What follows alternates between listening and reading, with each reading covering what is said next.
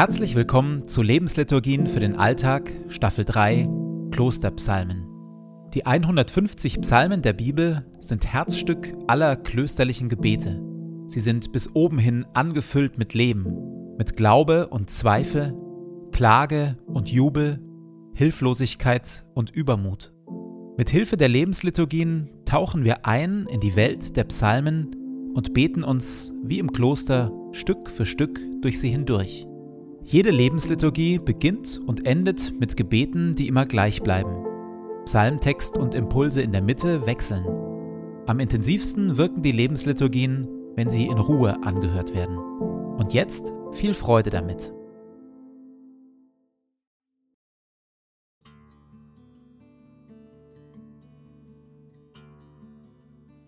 Zu Beginn meines Betens lege ich zur Seite, was mich beschäftigt, und lasse es ruhig werden in mir.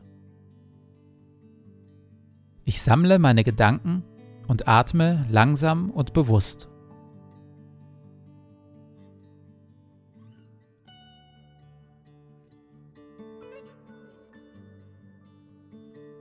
Herr, du bist hier, jetzt. Du schaust mich liebevoll an.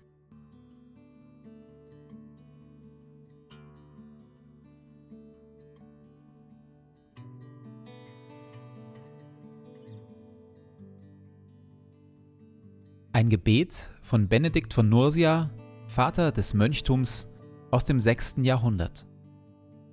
Verleih mir, gütiger und heiliger Vater in deiner Huld, einen Verstand, der dich versteht, einen Sinn, der dich wahrnimmt, einen Eifer, der dich sucht, ein Herz, das dich liebt, ein Tun, das dich verherrlicht und eine Geduld, die auf dich harrt. Amen.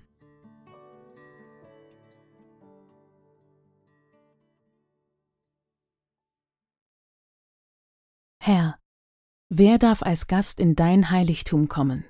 Wer darf auf dem Berg deiner heiligen Gegenwart wohnen? Der, der sein Leben in Aufrichtigkeit führt, der gerecht handelt und von Herzen die Wahrheit sagt, der, der niemanden verleumdet, der einem anderen kein Unrecht zufügt und nicht schlecht von ihm spricht, der, der die ablehnt, die Verwerfliches tun, und die ehrt, die den Herrn fürchten, der sein Geld nicht verleiht, um damit Zinsen zu verdienen, und sich nicht mit Geschenken bestechen lässt, Unschuldige anzuklagen. Wer so handelt, steht für immer auf sicherem Grund. Dieser Psalm entstammt vermutlich einem Ritual am Tempel in Jerusalem. Die aus dem ganzen Land nach Jerusalem gepilgerte Gemeinde steht vor dem Tor zum Tempel und fragt nach den Eintrittsbedingungen. Herr, wer darf als Gast in dein Heiligtum kommen? Wer darf auf dem Berg deiner heiligen Gegenwart wohnen? Von innen geben die Tempelpriester Antwort und beschreiben exemplarisch ein heiliges, gutes Leben. Der, der sein Leben in Aufrichtigkeit führt, der gerecht handelt und von Herzen die Wahrheit sagt.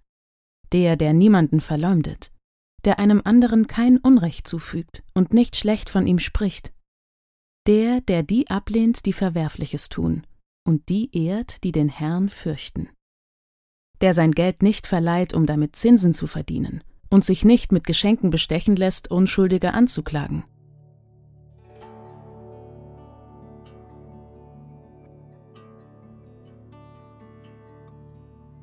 Das also sind die Bedingungen für meinen Eintritt in die Gegenwart Gottes. In der Stille sage ich Gott, welche Reaktion diese Bedingungen in mir auslösen.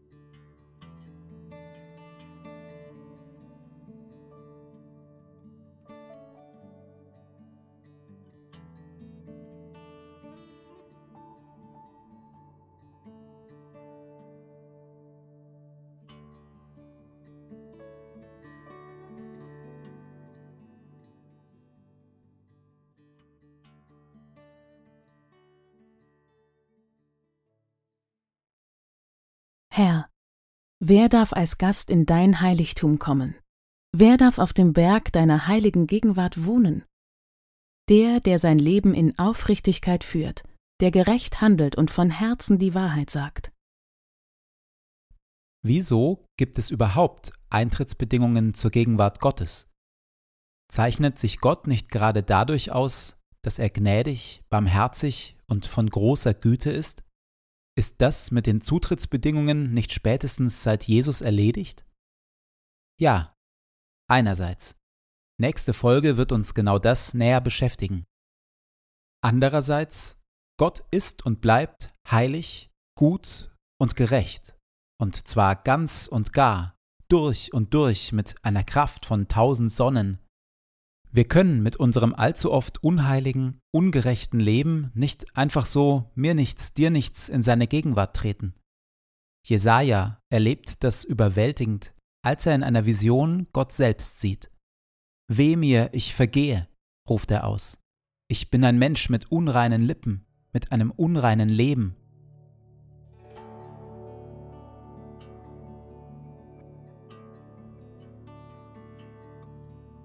Gab es in meinem Leben schon einmal einen solchen Moment, dass ich meine eigene Unreinheit und Unwürdigkeit ganz tief gespürt habe?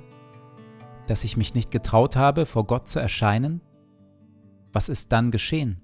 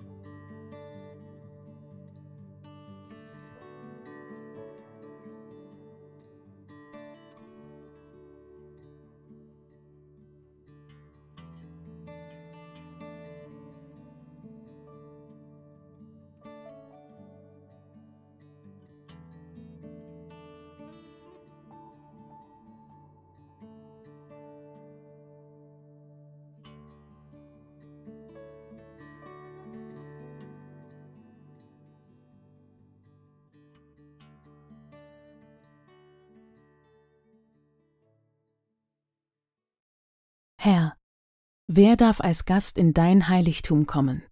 Wer darf auf dem Berg deiner heiligen Gegenwart wohnen?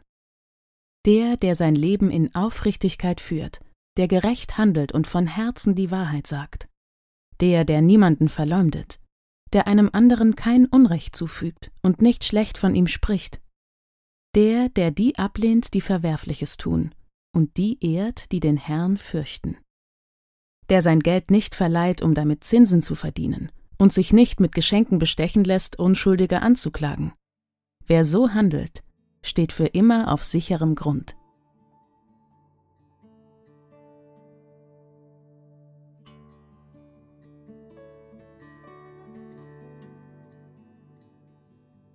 So lade ich dich, Gott, nun ein, den Tag, der vor mir liegt, zu gestalten.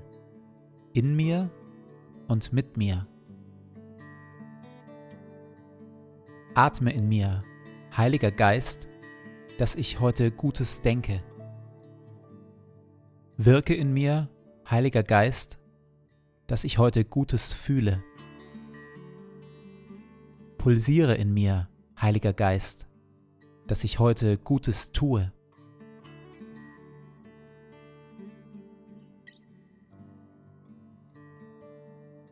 Dir gebe ich meinen Tag und mein Leben. Erfülle mich mit deiner Kraft und mit deiner Liebe, heute und an allen Tagen. Amen.